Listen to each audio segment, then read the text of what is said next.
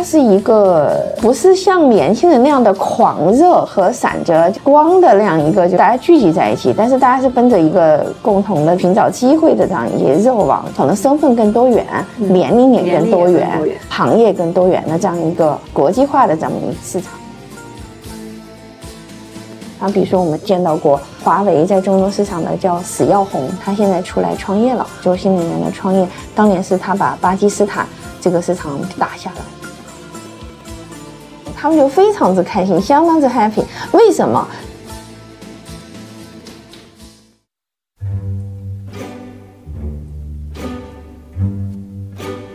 ？Hello，大家好，欢迎收听张小军商业访谈录。我是小俊，这是一档描摹我们时代的商业文化和新知的访谈节目。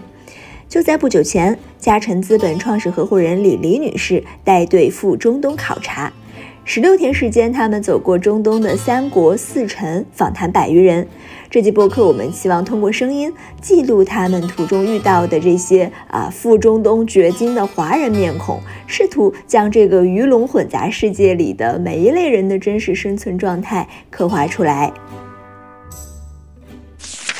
Hello，李姐，先跟听众朋友们打个招呼吧。Hello，大家好，我是嘉诚资本的李黎，很高兴在这里跟大家认识。我看到你在中东待了十六天，走过了三国四城，密集访谈了一百多个中国人，整体感受怎么样啊？还挺震撼的。这次我们出去了十六天，去了三个国家，是沙特阿拉伯，还有阿联酋，还有卡塔尔。那么四个城市是利雅得、阿布扎比、拜和多哈。所以其实密集访谈了五十多个商业体，就包括公司和创业的个人等等，其实也包括了外国人一百多个，就是中国人、外国人等等，都是在一个密集的访谈中。所以整体的感受还挺震撼，感觉那里不管是中国人、外国人，不同身份的人，大公司、小公司等等，不同年龄的人，就是中年人、年轻人等等，都觉得那里充满了机会，充满了希望。所以这个给我的是非常强烈的这样一个印象。看到你在朋友圈 PO 的一些手记，我都感觉你特别像做记者时候那种空降，空降到一个非常陌生的环境里，对这里展开密集的采访，然后搜罗各种信息。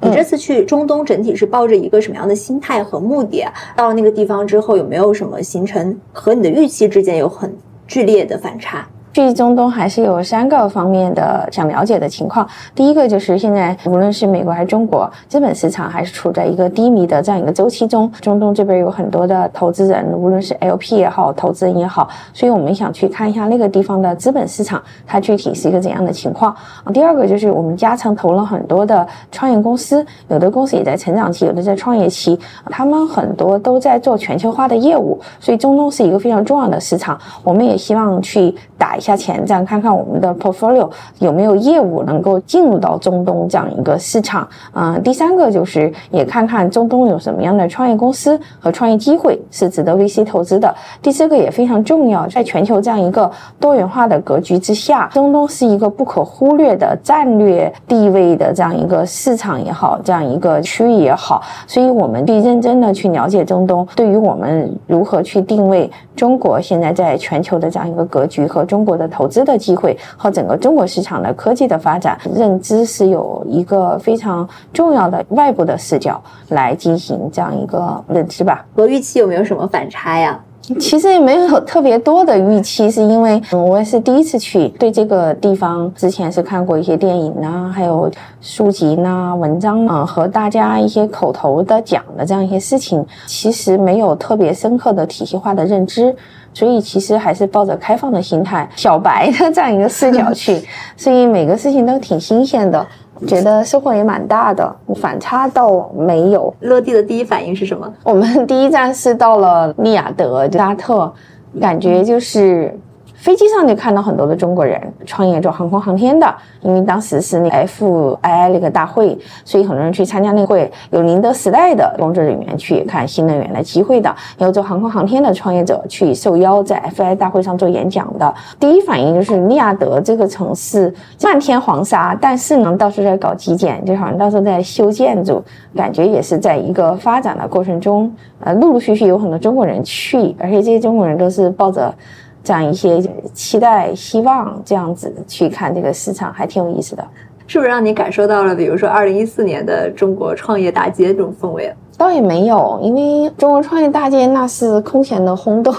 前面中国其实已经完成了 PC 互联网的创业创新。这么一个完整的周期，从大概两千年左右，其实两千年是个泡沫，再到零一年、零二年全球泡沫的破灭，那么再到零四年这样一个新的萌芽，就出来了什么赶集呢、五八呢这些公司，包括阿里巴巴也是这样一些时候就开始起来，淘宝嘛就那个时候起来，所以其实中国已经完成了 PC 互联网的周期的建设和移动互联网萌芽阶段的建设。就移动互联网萌芽从二零一一年、一二年左右，字节是二零一二年成立的嘛。所以在这些过程中，其实二零一四年的这样一个大众创新、万众创业是很多年轻人。很多的高校的年轻人、大学生开始投入到创业的浪潮中。在这中东呢，其实各国的人，中国人呐、欧美人呐，都涌到这个地方来。包括 FII 也是一个非常盛大的这样的聚会。它是一个不是像年轻人那样的狂热和闪着光的那样一个，就大家聚集在一起。但是大家是奔着一个共同的寻找机会的这样一些热望，可能身份更多元，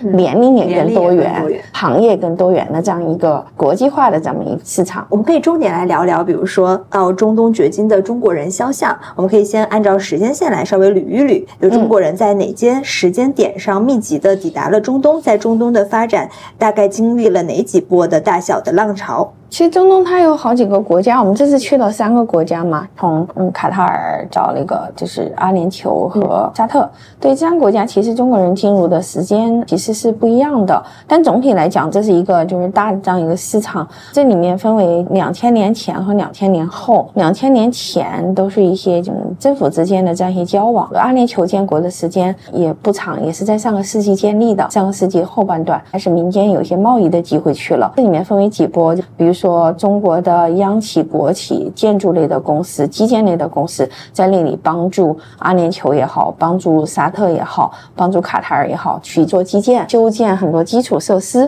这是一波。我们在访谈过程中知道，这样一些公司其实他们并没有说在这里面赚取丰厚的利润，他们是做了让利。在这种情况下，赢得了中东一些国家的这样一些政府的非常好的美誉度，所以他们对中国的公司和中国的。的这样一个合作伙伴产生了很高的这样一个信任，但是随着这一波大的浪潮呢，无论是基建呢，还是石油等等，都带去了很多人。那第二波呢，一五一六年移动互联网那一波，就像压了。像 TikTok 之类的，就在那个时候，也跟中国的出海比较类似哈。移动互联网就开始输出到全球了，所以这一波来呢，就来了很多互联网的这样一些就啊，无论是巨头公司还是创业公司。第三波呢，我觉得是现在正在发生的，一些中国的优势供应链和优势的这样一些科技创业公司在往那边逐渐的去输出我们的技术、我们的人才和我们的专利之类的啊。在这里面还有一家公司。非常值得说一下，就是华为，因为华为很早就在中东耕耘了，从之前的到巴基斯坦，再到后来中东市场的这样一个耕耘，所以我们可以看到很多的创业公司的创始人也好，创业公司的骨干，新一波的科技类公司都是从华为出来，所以华为是一个就是黄埔军校，且华为他们一代又一代的人在整个中东市场是用非常扎实的这样一个技术。还有就是耕耘的精神和勤奋，去谱写了中国的民营公司在中东的这样一个建设和铺垫吧。我很好奇，你们访谈了那一百多个人，他们大概可能会从事于哪几个行业？都是你刚才说这三波人里面是哪一波到的更多呀？其实我们是有样本偏差的，因为我们是嘉诚是做那个科技早期投资的，所以我们自己访谈的肯定还是科技互联网和科技行业的居多，所以这个样本量它没有特别充足的这样样本量。就我们的访谈来讲呢，其实更多的还是说几类公司嘛，一类就是像巨头公司，比如说像华为、华大基因、阿里云等等，这是一类中国的这样一个巨头公司；还有一类就是创业公司，就是一些新一代的，比如说做安全的、做空气提水的，还有做氢能的等等，这样一些公司就在中东。还有第三波就是也比较有意思的中东的年轻人，在中东读本科、硕。士、博士和创业的年轻人。这波年轻人就是也是我们非常关注的一个群体啊，他们也很活跃。他第四波也是年轻人，但是在各巨头公司和大公司里面，从海归，比如说在欧走、美国留学或者中东留学，就留在了中东。这样一波年轻人呢，他们在。中东随着一些就沙特呀，还有阿联酋的这样一些就是天才或者精英计划进入到这个市场中去贡献他们的力量，还有一波就各种鱼龙混杂的，对各种可能他们有的生意是灰色地带呢，或者什么样，也是想了解一下这是一个什么样的生态，怎么一个多元化的一个包容的市场，能够去让各种不同定位的人、不同生意的人、来自不同国家地区的人，他们这个市场呈现。都能找到一个什么样的机会？想去了解一下这五类人。下面第一类是巨头公司，呃，巨头公司他们的当地的中东的负责人和他里面的人大概有没有什么样的一些面貌，能跟我们描述一下？他们的风格相似吗？在中东巨头公司这些人？因为其实，在中东，无论是沙特还是阿联酋，就最大的市场，其实最大一块商业机会还是突击的。这些国家都处在快速发展和基建的过程中，所以无论是就是传统的基建和数字基建，华为他们就是做数字基建的，包括华大基因是做那个科技类的基建的。所以在这个过程中呢，其实这里面涉及到如何跟本地的他们的政府打交道，跟本地人打交道。所以他们其实是非常的专业的一群人，嗯，他们既懂技术，且他们也熟悉当地的市场。很重要的是，还是比较能吃苦耐劳，在这样一个市场去耕耘。然后，比如说我们见到过华为在中东市场的叫史耀红，他现在出来创业了，做新能源的创业。当年是他把巴基斯坦这个市场打下来，然后他就一步一步的让华为奠定了在中东的最早的这样一波人就基础。还有包括华为云的。沙特的总经理叫齐笑，包括像华为云在中东的这样一个负责人叫 Frank，这些人都很传奇。他们就是在这样一个过程中都是比较内敛、比较沉稳。还有一个比较印象比较深刻，嗯，像华大基因中东的总经理就是沙特的总经理，他背景以前是外交官，以前在外交部，所以你会看到这样一个肖像，就是说我们不仅要懂技术，也要懂商业，还要懂当地的。风土人情和礼仪，所以在跟他们打交道中，这是一个非常慎重和严肃的事情。所以在这个给我印象比较深刻。刚才说的这几位，他们是哪个年代去的中东呀？他们是在中东可能有五年、十年的，不止五年。比如说像那个史耀红，他是可能十几年前去的。齐笑在那里至少也十年以上了。他们其实都在中东市场耕耘了挺长时间。他们属于是跟着自己的那个大公司去了中东市场，现在都在做自己的创业的方向。这几个巨头公司人不是？你看，像武哲，他以前也是华为的；齐笑也在华为待了很多年。史耀红他虽然现在回到国内来创业，但是十几年前或者二十年前，他也是在华为，是华为派到中东市场。当时他是一个年轻人哈，应该是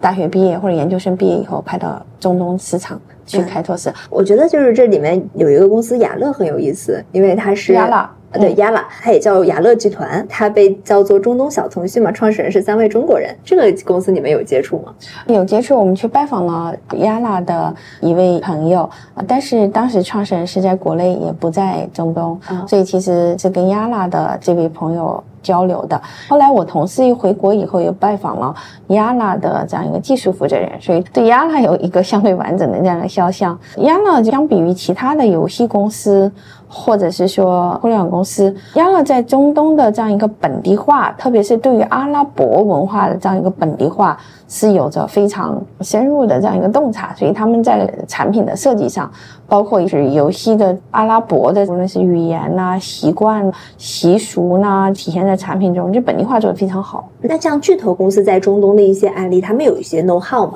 可能还是分市场。其实，在沙特进入的门槛还是蛮高的。如果是注册公司的话，那么注册的这样一个费用也比较高啊，至少要几百人民币吧，几百人民币下来。如果是要有一些代理权的话，还有当地人的这样一些担保，商业的担保。所以呢，其实沙特最大的市场啊，还是一个突击。所以突击这块呢，核心的核心还是说，你要符合整个沙特的大的战略。它有一个二零三零计划，是叫王储，就是叫 MBS 萨勒曼，他提出来的。所以这里面呢，整个国家都处于一个上升的通道和这样一个基建的过程中，无论是数字基建还是说整个的城市的基建，在这样一个大的这样一个叙事背景下，所以其实我们看到的科技公司，它走在了数字基建这一块儿。所以呢，核心点就是要去帮他们去做符合他们国家的战略，其次就是能帮一些忙吧。他们是比较讲义气、重感情的，这是两个比较大的点。第三就是说，你要符合阿拉伯的话，还有就是对他们要充分的尊重。所以我觉得这三个点。那我们比如说像华大基因。他们是在疫情期间派了很多的人，冒着这样一个生命危险，去帮沙特建立起来了的检测的这样一些点和实验室。所以呢，就是他们在最难的时候帮助了沙特，所以他们接下来就是在沙特的业务也会发展的比较好。他们建了新的这样一个实验室等等。那华为云也不用多说了，因为华为和华为云哈，华为云是新起的业务，整个华为在整个的中东市场上也是帮助中东的一个又一个的国家，就是从巴基斯坦到科威特在。到这个沙特，再到阿联酋等等，都是一个国家一个国家打过来的。打过来的过程中，就是帮助他们去建立了，做了很多基础设施的建立。这是一个。阿联酋呢，其实相对来讲更市场化一些，很大的单子其实也是来自于突击的。所以呢，在这里面对中国的公司来讲，就两类，一类就是中国的头部的巨头公司。他们其实是中东的市场，特别是突击政府，他们这样一个采购也好，或者是这种决策者也好，其实他们是比较看大品牌的，注重有信用的大品牌。所以这一波是要随着过去，是你自己在中国是要一个巨头公司，成为一个巨头公司。还有还有一个就是也有一些创业公司，比如说像我们看到 Pony 点 AI 是获得了一笔六亿的一亿美金的投资。所以其实呢，也是跟他们二零三零计划做了一个智慧新城相关的，所以就是要符合他们的战略。我们除了那个 Point 点 AI 以外，还有另外一家，我们也做过他们的那个无人驾驶的汽车，叫文远之行。那文远之行也在阿联酋，都在阿布扎比吧，有那么十几台车在那里跑，它也是能符合整个就中东智慧化和数字化的这样一个数字基建的建设，包括还有一些安全的偏网络安全的创业公司，包括一些就是做超级 App 的，做分。Tech 的等等都是其实这一类创业公司要进去的。嗯，我觉得更重要就是说，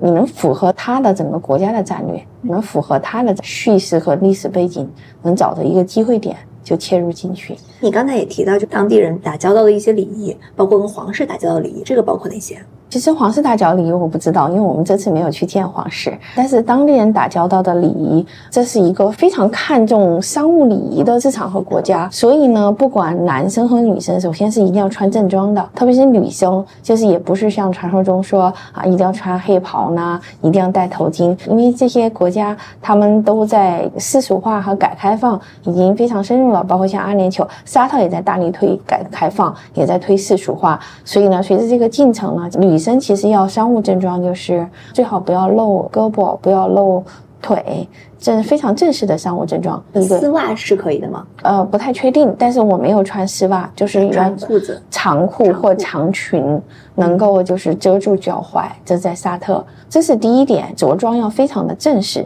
就是仪容仪表要整洁干净，这是一个最基本的尊重。第二，跟对方打交道的时候是一定要有一个 PPT 的介绍的。我们在这个商务会谈中，对方他会用 PPT 来介绍一下他们的公司是怎样，无论是中国人还是老外都会这样。对方会有一个 PPT 来介绍他们做的事情是怎么样，所以我方也得准备一个 PPT 介绍我们公司是做什么的，我们是怎么样，让对方有个快速的了解。这是第二个，其他的好像没有特别多的感受，把它作为一个正式的商务拜访就行，不要穿休闲装。这个和美国完全不一样。我看你的手机，我当时有一个感受，就是说美国和中国的宏大叙事，我觉得都在消失，但是沙特的宏大叙事刚刚开始的感觉，你有类似的感受吗？首先，我不敢确定，就没说过中国和美国的宏大叙事在消失。其实这两个国家都是非常强的国家，在未来的很长很长的时间里面，他们。也会主导着整个世界的经济和政治格局的走向，所以我认为就是美国和中国的宏大叙事仍然在继续，而且还推向更深远的地方。但是呢，我们能感受到的。中东这样一个市场，就是这么几个主要的国家，他们的叙事其实也是非常宏大的，而且他们的经济也在增长，特别是在沙特，因为沙特有三千万以上的人口，它是在整个中东的市场上处于这样一个政治和经济的非常重心的这样一个地方。嗯，所以在这个过程中，他们的叙事就是有几个特点。第一个特点就是 MBS 王储他是一个八五后，所以呢，就是新一届的这个政府班子都是以八零后为主的这样一个政府班子。他们年轻、锐意改革，也非常有决心要去推动改革。这样的深化能体会到这样一个决心。因为我们访谈的每一个人，不管是任何一个人，中国人啊。本地的阿拉伯人，还是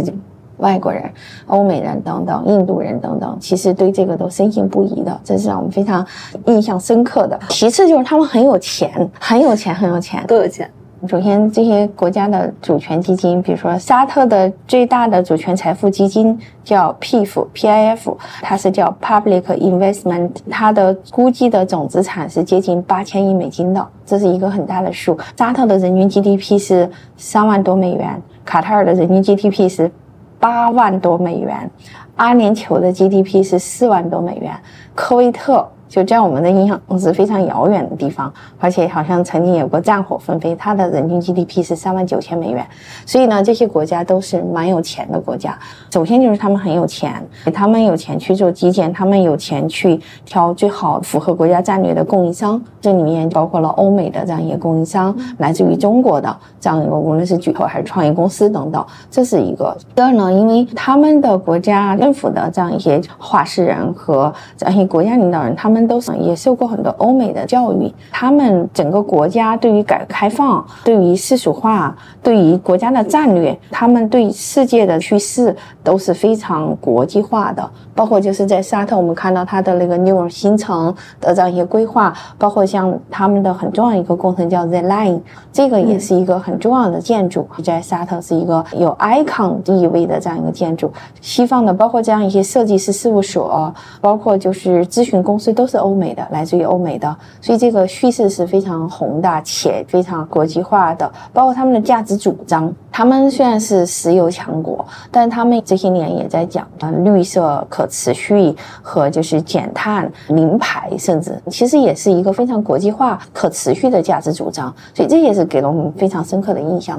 同时，他们的化石又非常的年轻，所以相对是属于比较激进的，比较有活力吧。如何与阿拉伯王储首相萨勒曼，他和他的政府打交道？有没有当地的一些人跟你们讲过？我们并没有直接跟他们打过交道，但是从访谈的这样一些人物和访谈的这样一些对象来讲呢，首先还是要在全球范围内，比如说他要提出一个项目或者一个建筑或者一个工程需要去招标的话，一般来讲都是要在全球范围内去挑选顶级的这样一个供应商或者是设计师、设计事务所或者等等来去做一个方案的确定。那在这个方案的确定过程中呢，会交就是一轮一轮的比稿，一轮一轮的筛选。选那这个筛选的过程中呢，会跟这个无论是政府呢，是王储呢，在听他们的反馈，这就是一个直接的反馈的这样一个过程，然后呢，再来。一轮一轮的进行最后的确定，所以就是总体看下来，就商务上其实是需要非常的严肃，但是在工程上和供应上还是要一个极高的标准，且就是在这里面很多的工程和很多建筑都是中国与美国很多大的这样一些项目，中国的是也在逐渐上升，在崛起，中国的公司在跟欧美的这样一个角力的过程中，所以就是其实他们那边大概有。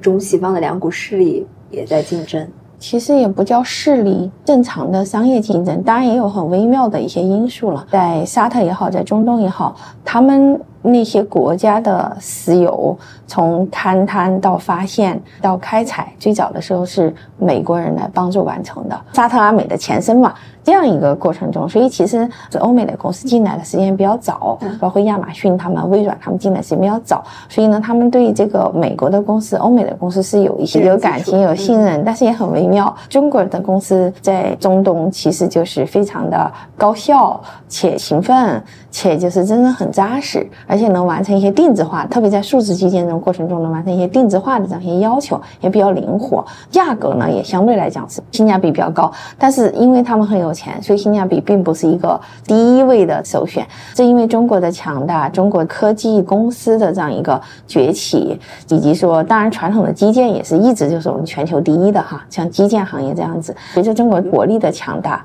以及说中国经济的崛起等等，因为中国也是一个很大的能源进口国嘛。也是他们这些国家的客户，商业上的大客户。所以在这个过程中呢，可以看到就在商业上的一些角力，这样一个对抗，还挺有意思的。有感受到他们对于这种中国公司、中国人有什么固有的一些认知吗？很勤奋，很能吃苦，讲义气。互联网和数字化做的特别好，而且能够比较灵活的，能够去完成一些定制化的需求。说回我们刚讲的巨头公司，除了华为和阿里云呀、华大基因呀，还有一家是 TikTok，它在中东的发展有没有一些观察？因为它的直播就在那里的直播是起来非常快的。嗯，包括娱乐化的这样一些内容，暂时还没有开电商，但是呢，整个中东那里的，包括就是他们也有像榜一大哥这样子，就是带头喊麦呢，就是各种去释放他们的创意呢，娱乐化的内容，也是一个非常重要的方向吧。因为无论在沙特、阿联酋，他们就是数字娱乐和娱乐化，也是在未来的二零三零计划以内的这样一些规划。所以你看，像明年呢，沙特就要开始办全球。的电竞大赛游戏也会在那里会大力的增长一个推广等等。其实 TikTok 进去的时间也比较早，然后发展也很快，而且就是在这样一些公司的员工，本地化的员工是占了百分之九十以上的。其实中国人是非常少的。亚娜在当地，他们知道这是一家中国人的公司吗？创始人是中国人的公司。我不太确定，应该是知道，我没有问过当地人这样一个问题。但是想说的就是，亚拉在本地的本地化做的是非常好的，包括就他们有把那《古兰经》做成这样一内容搬到这个移动互联网上，大家可以看那个经书。包括就是他们吃穆斯林每天有五次的朝拜。有五次的这样一仪式，也是可以在这个手机上打卡的。包括他们的一些棋牌类的游戏，Ludo 也是放在了这个亚拉的里面，还有包括一些聊天室等等。所以呢，就是他们的本地化是非常贴合阿拉伯文化的。呃，我们再来看看创业公司，创业公司有没有接触到一些有意思的公司和人？创业公司其实有很多，创业公司也分为几类。一类就是早些年在那里的创业公司，像温超这种，就是他是从来没有拿过融资，也并没有在沙特或者阿联酋的这样一个未来的是类似于二零三零计划里面的这样一些方向上。但是像这样的已经是中东最大的华人超市，凭着自己的勤奋努力和他们的这样一个坚韧，一步一步走到今天，已经是中东最大的华人超市。这一类就是初代的创业者，真的是白手起。家非常棒，然后这是一类，嗯，还有一类就符合数字化基建和整个国家战略和方向的这样一些创业公司，嗯，这里面就分为这个公司里面的独角兽和初创的公司。这个公司独角兽就比如说像那个文远之行呢，像 Poly AI 呢这样子，他们就是跟当地的智慧城市、智慧交通。等等，就是能符合这样一些战略的方向，让他们开始进入到当地，这是一类。包括像做数据安全、网络安全的，因为像这些主权国家，他们在这种数据的安全上是非常重视的，这这是一类。还有一类是新兴的。偏硬科技的，中国也在投这个，就是 VC，你也在开始投硬科技，比如说像刚才提到了新材料，包括像空气提水这一类的公司，这些都挺有意思的。他们的 VC 在投，还是我们的 VC 在投？我们的 VC 在投，但他们也在寻求中东的基金的这样一些投资，大家这样子。像刚才提到有一家安全公司，其实中东本地的阿布扎比投资局已经投资了，各类的这种肖像都有。那么提到这个空气提水挺有意思，就是说是因为。他们当地沙漠嘛，沙漠其实挺需要水的。这个水呢，在农业就是科技上是有很大的需求的。有一个皇室的公司就找到了外交部，找到了中国驻当地的这样一个使馆，就说有没有这样的技术。外交部这边就找到了清华。刚好就是有一个创业者是一个九零后，在清华读博士，他就在做这个方向。而这个人他以前还在我们流水席做过分享。他们刚好就在那个样机的测试阶段，所以黄氏订了两台机器在当地测试，从中国订过去的。第三台就是应该也到了，更大功率的。最近他去参加了一个迪拜的国际化会，去宣讲他的这样一个产品和技术和材料等等。所以呢，其实他这个效率呢，从数据上来看是比欧美的这样效率更高。的，所以就很有意思嘛，这么一个我这个好像突然的这样一个机会，突然一个需求，刚好就是我国这样一个顶级高校这样的技术这样的 IP，就命运的齿轮就开始转动。对，叫红润清源，创始人叫林腾宇，九五年的啊，他有拿 VC 投资吗？他有啊，他最早是应该是清华的基金投的，校友基金之类的。啊，那个网络安全公司也很有意思，就是因为他们其实在中东的订单已经是国内订单的十倍了。也是在疫情期间，突然有一个中东的订单，四万美金的订单，就需求就到了中国。创始人非常魄力，创始人就派了两个人，各种找机票，各种转机，非常的艰难。当时你想，航班也在减少的过程中，就各种转机就转到了这阿联酋。其实成本还蛮高的，因为一个人在工资以外的成本一年是五十万人民币，所以其实对这几个人先遣部队的这样一个嗯投入是比这个订单金额高的。但是这就是这么一个公司，一个偶然的一个订单，他们就是一步一步的从四万美金到一百万美金到五六百万美金，今年大概是一千万美金，大概这样子，一步一步就做出来了。啊，所以说不要错过中东的任何一个小订单，发来的订单需求一定要接上。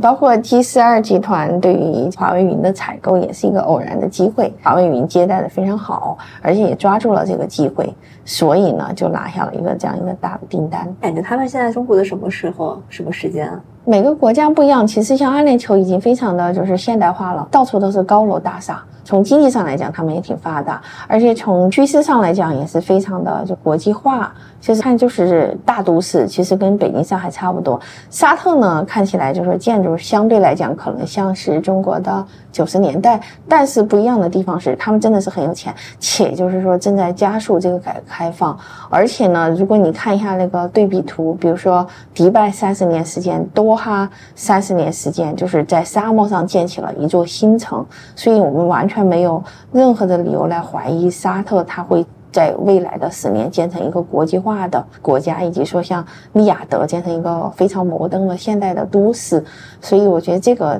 就变化是非常不一样的，所以感觉可比性不一定那么高。这次有看到在中东哪些创业机会啊？创业方向？哪些行业非常的火热？上一代其实有过一些电商的这样一些就创业公司，比如说最早的像 Juncheck，就比如说像 ForDeal 这样子，包括这个基础设设施也是一步一步完成的。以前呢是没有物流的，现在就是这次我们去看了 Miles，Miles 呢它是专门在中东市场做那个物流的。做了一个电商的仓库和物流的这样一个公司，对，已经做的非常大，今年也签下了沙特一个更大的仓库，所以电商这一趴是一个本来就逐渐在发展的这样的市场。其实难的地方就在于说这么多的货。这么多的商品，这么多的 SKU 就运到了中东，其实清关是一个非常麻烦的事情。包括就是说，因为当地是没有移动支付的，所以呢，就是移动支付就要 COD 货到付款，所以退货率呢比较高，弃单率会比较高，导致 UE 什么的就会比较高。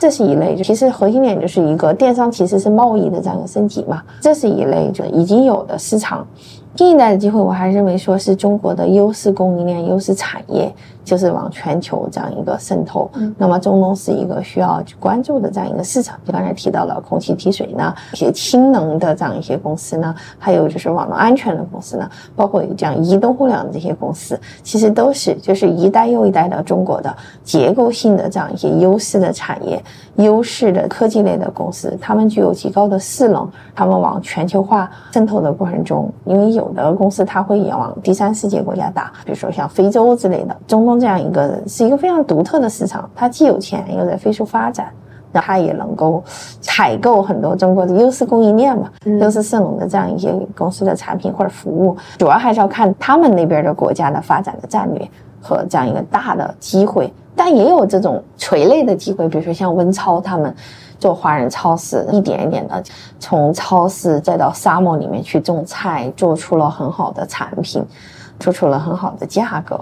然后他们的毛利能够超过百分之三十，你能想到吗？作为超市，那是非常了不起的。那是因为那里的物价相对来讲，如果换成人币的话是贵的，因为他们的货币是跟美元绑定的。但是他们的人口呢，比如说像阿联酋国家，百分之九十都是外来人口，比如说巴基斯坦、啊、印度等等，所以呢，工人的工资是比较低的，工资又是中国劳动力成本的三分之一吧。所以这种情况下，它的这个利润空间就相对来讲比较丰厚。他是做了多少年？操作了十好几年，他们一年的收入营业额大概十几亿人民币吧，至少十几亿人民币。我们接触的更多，如果是华人的话，他是去了中东创业，还是说还是中国的业务，但是他出海到了中东，哪一些都有？因为这也是一个样本量的问题，反正都有吧，不好说。比如说像华为这种公司，华大基因，它都是在中国。其实这类是最多的，为啥呢？因为就是那边最大的机会，从营业额来讲，最大机会就是突击嘛。就不管是阿联酋啊，还是沙特呢，这都是一个最大的，所有最大的都是来自于突击迎合那边整个国家的这样一个基建发展，你在中国有 big name，你才能够。被那边所第一时间知道你有一些独特的优势技术呢，或者是说各种的产品呢或者服务等等，所以这肯定是一个从订单金额上来讲是最大的。新涌现出来的是创业公司的机会，就是说也有一些优势的供应链逐渐在往那边走了，因为毕竟那边的华人也不是那么多，也在一个刚开始的过程，就好像是说以前我们先投资过印度市场，印度市场也是一点点的从华人很少到逐渐的很多华人在那边。做创业，再到就是中国的 VC 也开始投印度的市场，当年再后来印度市场整个的就是创投的这样一个，就基本上就跟中国这边剥离了，说处于这样一个周期吧，走完那个论的周期。但中东这边呢，很友善，非常的友善对中国人，甚至我们在嗯打车的过程中。司机听说啊，我们是来自于中国，他们就会说 brother country，就说是兄弟国家，就这样称呼，非常友善。所以我觉得就是在这个过程中，新一代的具有优势势能的、有科技、有专利、有产品优势的供应链，其实还是有很多机会往那边在一步一步的去拓展的。观察到第三个群体是年轻人，这部分有什么样的样本？对年轻人，就是比如说什么纽约大学、阿布扎比。叫分校还是叫纽约大学阿布扎比？还有就是很多本地的这样一些阿拉伯，就是无论在阿联酋还是在沙特这样一些大学年轻人吧，读书的，从本科、硕士到博士，这这些都在那边读书。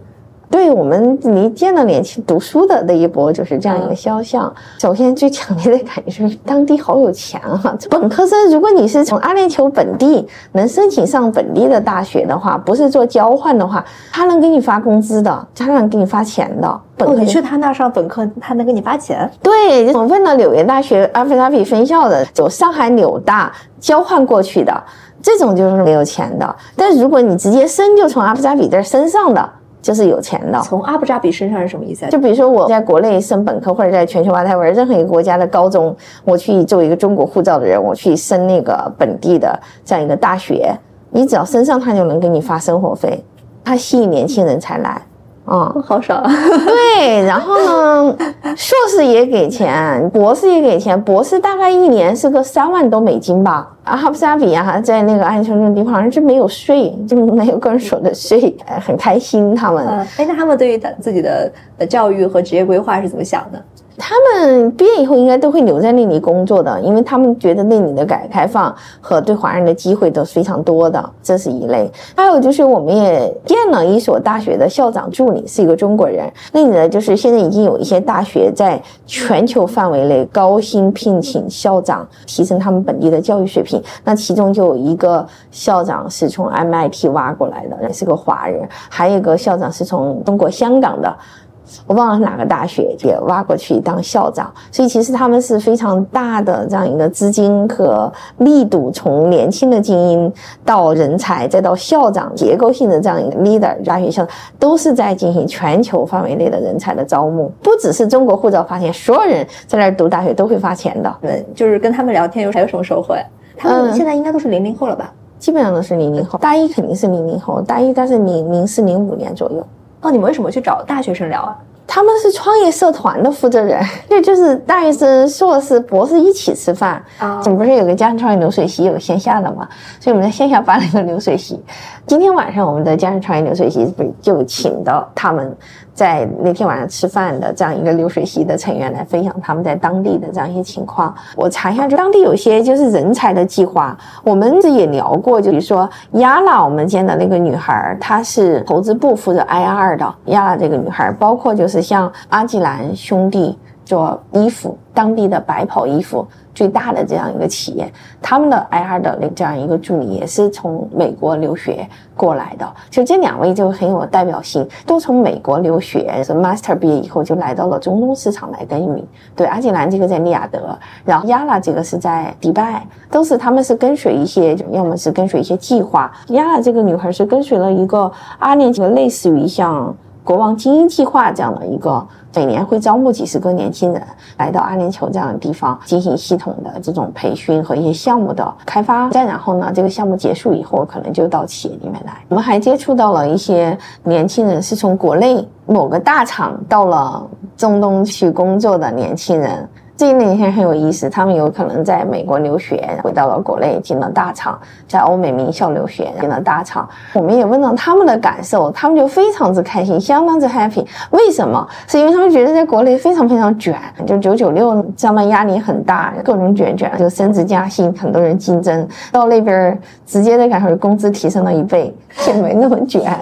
工作压力小了一倍，工作压力小，而且就是还是有很多的晋升空间的，挺有意思的。嗯，他们整。整个人状态也很松弛，是吗？跟他们聊天儿，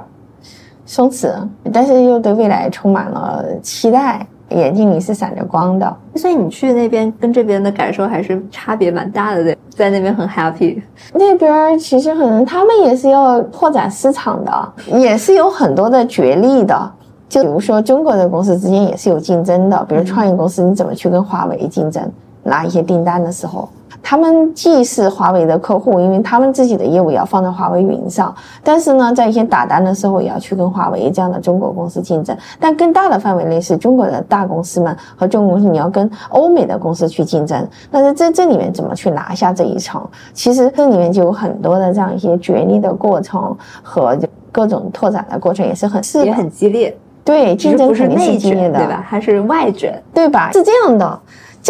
那里的很多公司，包括中国的公司，在当地本地化的程度是非常高的。中国人在那里还是少数群体，就是哪怕是中国的公司，大概就是百分之十左右。因为这些就是大公司进到本地都有本地化的劳动力比例的要求，而且你要在本地化扎根的话，比如说 TikTok，中国人可能也就十来个这么大一个公司，其他都是一些本地的阿拉伯人、欧美人或者印度人等等。这 TikTok 还有其他公司也这样，包括华为、华为和华为云。大基因等等，本地人是非常多的。其实没有太多的内卷，因为大家的文化习俗都不一样。比如说，每年有两次斋月，每天五次的祷告等等，就是类似于这种，大家文化习俗完全是不一样的，所以非常的多元化、包容。他们也摸索出什么绝力的诀窍没有？竞争诀窍，如果是中国的公司，可能相对比欧美来讲，可能更灵活一些吧。就比如说，如何去跟微软竞争，如何去跟亚马逊竞争。比如说，呃，对方他是要求交源代码，比如说能够个性化定制，像这些，而且就是开发的速度也比较快。从这些角度上吧，欧美的公司喜欢一个产品走天下，他们是来了很多年嘛，很多东西它是固化的、产品化的这样一个，它能规模化。现在年轻人如果想去中东市场，他们的门槛高吗？我是觉得只要愿意去那里去看一看的，都是有机会的。你就在迪拜那地铁里面，你看到了各种肤色的人，各种穿着的人，各种面孔人都有，就非常的 diversity。所以就是你会觉得说，各种人都能在那里找到一席之地，能找到一片天。其实中国我们当年来说，在北京、上海来也一样啊。你想，在互联网刚刚兴起的一个年代，大家北漂也好，沪漂也好，或者到深圳去也好，其实都是这样。那那是另外一个区域，这个区域呢，他们就是在。刚好有个宏大命题叫做改革开放，我们已经改革开放很多年了，是一个就是改革开放成熟国家。他们那边是刚刚开始深化改革，就属于就是一切在刚刚开始。比如说沙特这样子哈，阿联酋这边他们其实已经很世俗化了，但他们经济也在这样一个高速发展的过程中。所以呢，其实我觉得就是有很多建设的空间吧。还有就是我们刚才其实聊的都是非常的正常的 正经的这些人，对，还有那些鱼龙混杂的。面孔有什么是可以聊一聊的？其实也有很多从东南亚呢接受一些灰色生意的这样一些人，他们也觉得东南亚也很卷，要金盆洗手到中东去开始新的事业，开始做电商呢，做这样一些互联网的这样一些业务，也在认真的学习和准备中。这就是一个挺有意思的角度吧。然后还有就是我看到一些国内的咖啡巨头。也在那边去寻找机会，因为在中东，特别在沙特。它基本上没有特别多的娱乐，比如说它没有酒吧，不能喝酒哈，就是这样一个穆斯林国家。咖啡就是一个很有意思的这样一个娱乐场所，就是和休闲场所。我们经常在晚上，我们几个人出差过程中，呃，约人是可以在晚上十一点约到那个咖啡厅、咖啡店，可以抽水烟，可以聊天，还有甜点，一般都开到凌晨两三点。所以呢，而且在晚上我们在咖啡店看到很多家庭带他们的小孩儿，几个月 baby 到两三岁的孩子们，居然晚上能在十一点、十二点左右能到咖啡厅去坐一晚上，就是喝东西呢，吃甜点。我们就匪夷所思，在中国难道这些人不睡觉吗？这孩子们都是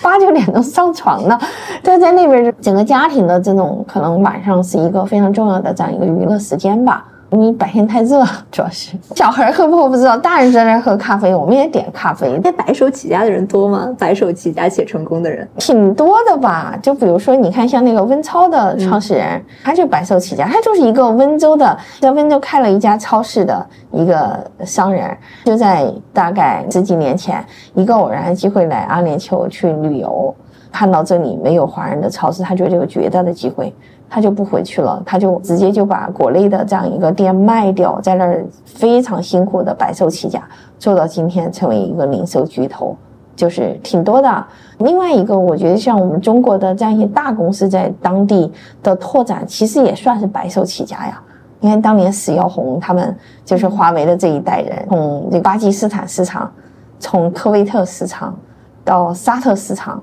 再到这个阿联酋市场，一个城一个城，一个国家一个国家拿下，也算是白手起家吧。有意思。那金盆洗手在那边又重新成功的人多吗？那不了解了，可能就是大家就觉得这是一片热土，大家对这个热土可能也有些误解。任何一个地方它是热土的，或者是它必然有很多机会，也有很多暗流汹涌的地方。其实也不是说想进来就能进来。比如说刚才我说到沙特，它的进入门槛其实也蛮高的。像阿联酋，因为它。嗯，相对比较市场化，但是呢，也是有很多这种的角力和竞争，包括欧美的竞争、中国公司之间的竞争等等。不是说一头扎进来，整个人都挠到劲，还是要正常的一个商业的思路，还是踏踏实实的做事情。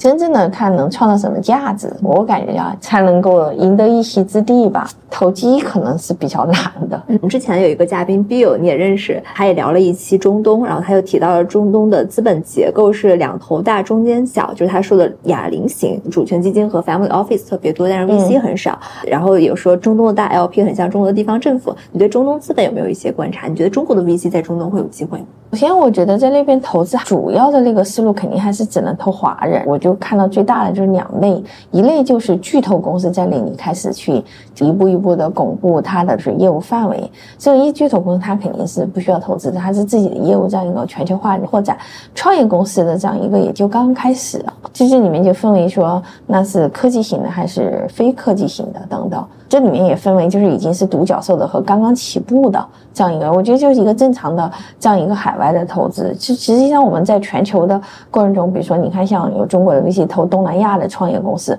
我以前投过东南亚，也投投过那个印尼，也投过那个印度市场。其实我们嘉诚也投过这样一个在美国创业的华人的这样一些科学家或者企业家等等，其实都一样，就你在一个对非母语的国家，非就是说非中国的市场上，你怎么去适应当地的文化，适应当地的市场，以及说熟悉当地市场的价值主张，怎么去找到？其实逻辑都是一样的，这是一类。所以我认为，就是中国人在那边在中东投资，就还是分为两类，一类就是我们自己投的 portfolio 能不能就 VC 投的 portfolio 能不能在中东市场拿下一个这样一个重要的市场？还有一类原生的就在那儿创业的中国人，以华人为主的这样一些创业团队，这是一类。还有就是我也跟他们的相当于财富主权基金也打过交道。沙特的 PIF，还是说像阿布扎比的的投资局，包括卡塔尔投资局，也是分为两类。一类就是他们还是要投在本地的这样一些企业，在本地设立了机构的企业，设立了公司业务在本地耕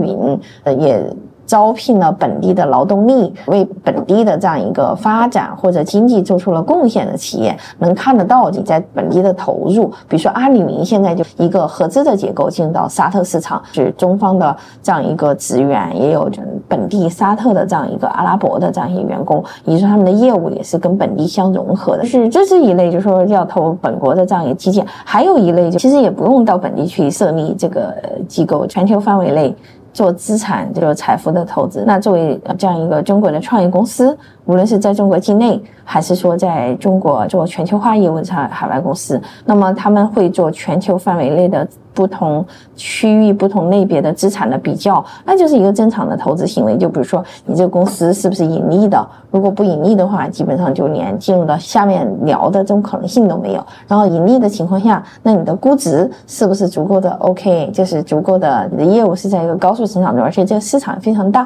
这些正常的投资逻辑。所以既要又要还要吧，就是他们在全球范围内比资产，在寻找这种价值洼地，寻找投资的机会。主要大就这两类。你看到就是你你之前。投东南亚市场，包括印度市场，包括中东市场，你看下来，你觉得他们就是市场的你没有想到过的差别有什么吗？在考察中东之后，和你之前更熟悉的印度和东南亚市场，你觉得很大的差别是什么？其实印度市场也好，东南亚市场也好。更多的还是这种偏市场化的行为相对多一些，互联网的竞争啊，移动互联网竞争年代有关系，在那个年代可能就移动互联网在这样一个正在全球化的过程中，移动互联网搭载一些业务，比如说无论是游戏呢、电商或者是那个 FinTech 啦之类的，其实感觉中东那边还是突击的业务是更居多的，以及说还是要密切的了解。这些国家他们未来的战略是怎样的？国家战略也要符合他们当地的那个发展的大的思路，你才能从那里面找到更多的机会。像我们投印度市场、投东南亚，不太看他们整个国家的战略或者什么样，不会从宏观去了解，就从微观的层面了解这个生意它是不是可行就 OK 了。这中观的层面就说这个行业是不是它在一个爆发前夜就 OK 了。但现在不一样，现在就实际上从宏观。往下看，自上而下看，自上而下看清楚了，才是才是自下而上的，怎么去拓展这个市场？你有观察到，就是地缘环境对于中东的创新有什么影响？挺有意思的这个话题，我感觉就是，他们因为本地的教育也在一个发展过程中，其实他们本地的科研是相比于欧美，相比于中国来讲是不那么成熟的，所以呢，对于这种科研的人才和科研的基础设施是急缺的。所以这里面你可以看到华为网里面、阿里云，还有我们的华大基因等等，就是包括一些创业公司也是硬科技型的。当然跟我们样本视角也有一定的关系哈，包括 Point AI 啦等等，文员执行，这是一个最大的不一样。就是说他们其实那里高校没有那么多，人口也没那么多，所以在科研上基本上是一个输入国，就是数字建设和科研上是一个输入国。所以这里面呢，就是一个非常大的不一样的地方。石油对他们到底有多重要啊？新能源时代他们感到焦虑吗？石油是非常重要啊，是他们这些国家的经济引擎呢，经济支柱。但是他们也会有焦虑，因为没有跟跟他们政府人交流过，所以其实难以从直接的这样一个访谈中得出他们是否焦虑。但是你会看到说，他们这些国家的趋势都是在新能源上有一个很大的比重。最显著的就是，你看他们的那个沙特的，无论是从呃新的利雅得机场正在建设的。还有就是一些新的酒店的建设，还有 The Line 这样一些大的建筑，他们都是要拿 LED 白金认证的，这就是一个就是全球的绿色环保可持续这样一个认证。所以他们的价值主张就是把可持续、低碳，就是甚至到零排放这样一个绿色环保、可清洁能源、可再生能源变成一个非常重要的这样一个叙事的一部分。从这里面你可以窥出他们对于这种新能源的焦虑或者是担忧吧。中国人在中东还有什么补充吗？我会看到越来越多的年轻人都想至少去看一下，那是一个什么样的市场。对，包括就是我认识一个呃，在英国的非常大的一个老钱家族的一个投行的这样一个负责人，他是一个中国人，在欧美都读了很好的名校啊，他有客户在中东，他决定明年举家就搬到那达特去了。他觉得在那里去寻找机会，他觉得这里是有很大机会。他认为是在欧洲已经能看得到退休了。他其实是一个接近九零年的人哈，他觉得能看到退休了，所以他觉得那里是有很大的机会。所以我也很惊讶，因为他住在伦敦，他住在伦敦市中心，还是投行人士，所以呢，他就希望能够有机会能把中国的新能源车，比如说像比亚迪，有机会能引入到中东，特别是沙特这样的国家，感受就是比较强烈，就很多人都想去那。看一下有没有机会？你们遇到了类似于前客的这样的人吗？就撮合中国和中东的资本和资源和产品的这样类型的人，就很多都是这样的，就是前客。其实包括像投资人，包括像这样一些类似于中介公司。等等，就都很多，因为中东本来就是它是一个贸易集散地，除了石油以外，它之前是没有什么直接的资源的。他们最早是从贸易起家的，所以从一开始这种前客就比较多，包括就是各地的商会等等。都是呀，所以我觉得就是它那里的商业的氛围就天然就是前科在这里各种的资源整合，但是不是只投机哈，从整合到服务到生根到落地，能对齐各方的这种需求，其实有很多的。除了中国人，没有接触过其他的地方的人在中东掘金吗？比如说印度人，有的印度人，我觉得印度人就他们因为母语也是英语，会看他们的 PPT，非常的就是咨询公司范儿。且就是说，他们的那个趋势也是非常国际化的，所以他们在表达上和思路上，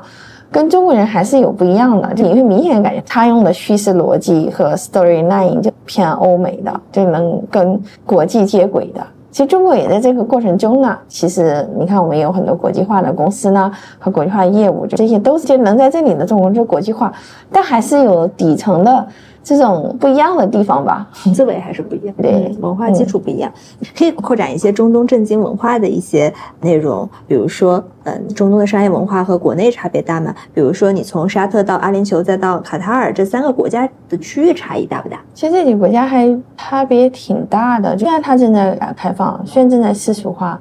但是在商业环境中还是非常的严肃的。非常的谨慎的，我们在做商务拜访的时候，最简单就是说，你从商务着装到话语，到阿联酋其实也很正式，但是至少从着装上和从地铁里和街头，你会看到其实就跟现代化的大都市，就是比如说你在东京、你在纽约、你在北京、在上海都一样，在香港就感觉都很一样，就已经非常国际化了。在卡塔尔呢，因为它是一个相对来讲面积不那么大，但是呢其实也很现代，最主要是集中在几个街区，卡塔尔。中国人现在很少，以前是大概有超过一万人，现在可能只有五六千人。那我们在机场遇到了，我们坐的厦门航空，对，很有意思，就在厦门航空就坐上了厦门航空往北京的新开的一个航线，这航线就刚开了一个月。那本地的那样一个机场的经理，他在卡塔尔已经八九年了。他以前就是来做卡塔尔，不知道做世界杯嘛？他是一个中方一个建筑公司的一个负责人，在那里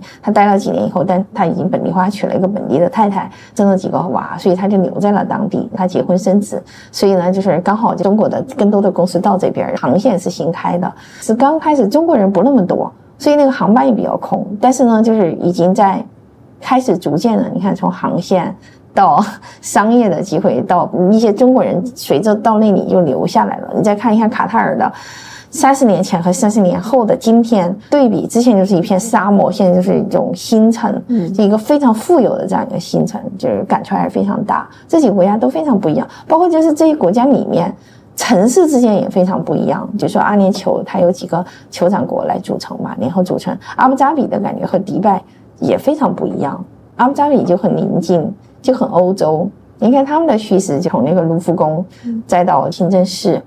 都是很宁静、很庄严、很大气这样子，又很干净有序。就迪拜就是看起来很混乱，看起来很忙碌，看起来很多元。地铁你就是各种的味儿，但是就觉得也生机勃勃，各种人都在那儿，百分之九十都是外来人口，所以就每个城市都不一样。有没有对比如说想去中东的年轻人有一些什么样的建议？建议他们去看或者做什么吗？建议其实有机会的话，如果想去那里，我觉得一定是可以去多跟 TikTok 呢、华为呢交流一下，去感受一些大公司在当地是怎么去扎根，怎么去学习。比如说要去那里找工作或者是学习的话，哪怕是要去创业，我都建议先到当地的大公司去学习一段时间，去学习一下这些中国的。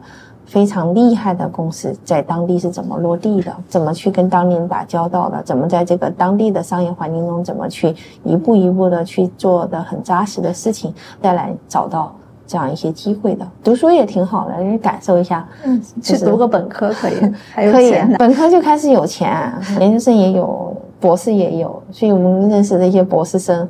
日子过得真的挺好的。你想，三万多美金一年，还能在这儿顺便在亚马逊上。倒倒生意，把那个中国的这样一些货，家用电器之类的小家电，呃，游戏机什么的，导这边倒到美亚、中东的亚马逊上去卖，同时还做着科研，导师也很好啦，就这种都挺好的感觉。跟你一起去考察的这个九零后的同事，他们有没有什么反馈啊？嗯，他们觉得也挺震撼的，他们也觉得收获非常大。这么一个陌生人，包括我自己也一样，我们都觉得说以前就。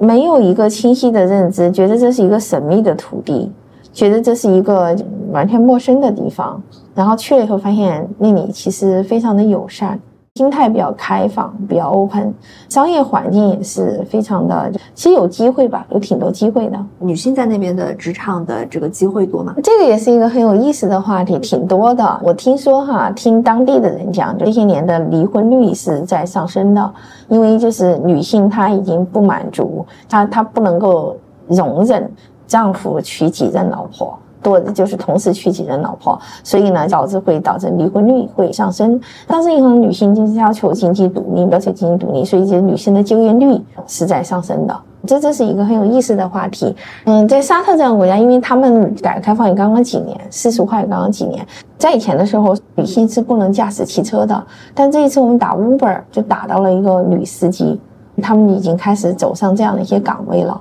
也有一些挺有意思的地方，就是说。我们在一些就比如说西式的餐厅吃饭，男生和女生是可以坐在一起的。但是我去了一个传统的餐厅，保留了以前的习俗。我作为一个女性，我是不能够跟我们的团，就这样一些朋友们是坐在那个大厅的。所以它有那个 family sector，相当于包间吧。就我们只能说一个包间一个包间，我们就是只能在包间里面，因为我是一个女生。就是我相信随着未来，像这些习俗逐渐的会。放开，中东热会是一个短暂的风口，还是一个长期存在的状态？我认为它是一个长期存在的状态，因为它是一个正在上升的一个不可忽视的力量，它正在开放，他们锐意改革。他们的经济在增长，他们也很有钱。在世界各种地缘政治逐渐分化的今天，拥有这样一个能源，就是是一个非常重要的这样一个战略的这样一个资源。所以，这样他们的话语权会进一步的这样一个提升。所以在这种情况下，也就是无论从物理条件上，还是从他们的经济，还是从政治上来讲，我觉得都是一个长期存在的这样一个不可忽视的这样一个力量，而且就是值得长期关注的这样一个市场。可能世界越分裂，中东其实更重要。感觉这些年它越来越重要，不管它是分裂还是在融合的过程中，它就是一个不可忽视这样一个市场和不可忽视一股力量。对，最后几个快问快答：一到中东必吃食物，当地的羊肉手抓饭还挺好吃的。一个中东必须打卡地，沙特的 The Line 的展厅可以看到，就是小王子他的宏图愿景、叙事的语言和他的野心和他的这样一个价值主张吧。一个少有人知道，但是必须知道的中东文化知识点：不要乱拍照，就不管是博主还是去旅游，就不要对当地的女生拍照，也不要对当地男生拍照，很不礼貌，甚至会引发这样一些纠纷啊之类的。一本有关中东的必读书，以及书中的精彩观点。我看了好几遍那阿拉伯的劳伦斯，也看了电影，有一句经典台词就说：“的确，对有些人来讲，命运是由自己书写的，没有什么注定的。”这个很有意思，就当时在一战前夕，劳伦斯到了中东去，就带着中东的人民们去打游击战，赢得了一个又一个的胜利。他是个英国的军官，是吧？然后呢，但是他当时有两个仆人，有个仆人就在一个漫天黄沙中被卷走了。然后当阿拉伯人就给他讲，就是这个可能就没命了。不能去救他，救也救不回来了。反正这是天注定的。劳伦斯就说：“人的生命是非常宝贵的，我一定要把他救回来。”所以劳伦斯把人救回来了，他成为阿拉伯那个部落的英雄了。这个英雄就有了这个经典的台词，就说：“他让这些游牧民族的人们 感受到，就是说他是可以通过个人的努力，通过这样一个魄力和胆识，把他的仆人救回来了哈。就说就是什么东西都是可以改写的，就挺有意思的。现在中东最具潜力的创投机会，中国的硬科技。具有中国的优势的产能和优势的这样硬科技，能够去匹配当地的这样一些需求的这样一些方向。消费品有机会吗？消费品也挺多，非常多的机会。我比如说沙特，它在改革开放嘛，那这种护肤呢、美妆呢、购护就会进一步上升。其实现在也是很大的潜力，是为啥呢？因为我去洗手间的时候，看很多女生就在那个洗手间里面化妆，在讨论当地。我觉得医疗器械呢。数字健康啊，这些都挺多机会。他们可能当地有的人吃素食嘛，吃素食的话，那就是糖来补充能量，所以那血糖的这样一个代谢和血糖之类的就相关了，就健康方面的就很多的这样一些需求。那我也很惊讶，就去了药店，它药店跟美妆在一起，一面墙全是跟血糖相关的各种的器械和药品之类的，各种各样的，我觉得机会挺多的。包括就是像新能源汽车也有逐步的少数在那里跑，因为它这里是石油强国嘛。但它随着它的二零三零计划，像智慧交通啊，什么都挺多机会的。It's beginning to look a lot like Christmas everywhere you go. Take a look at the five and ten, it's glistening once again. 好啦，这期节目就是这样。如果你喜欢我的节目，欢迎前往苹果 Podcast、腾讯新闻、小宇宙、喜马拉雅、QQ 音乐订阅张小俊商业访谈录。如果你有其他想邀请的嘉宾、想听的内容，或者你有任何想探讨的话题，都欢迎各位听众朋友们在评论区里留言。那我们下集再见，拜拜。Dolls that'll talk and we'll go for a walk is the hope of Janice and Jen.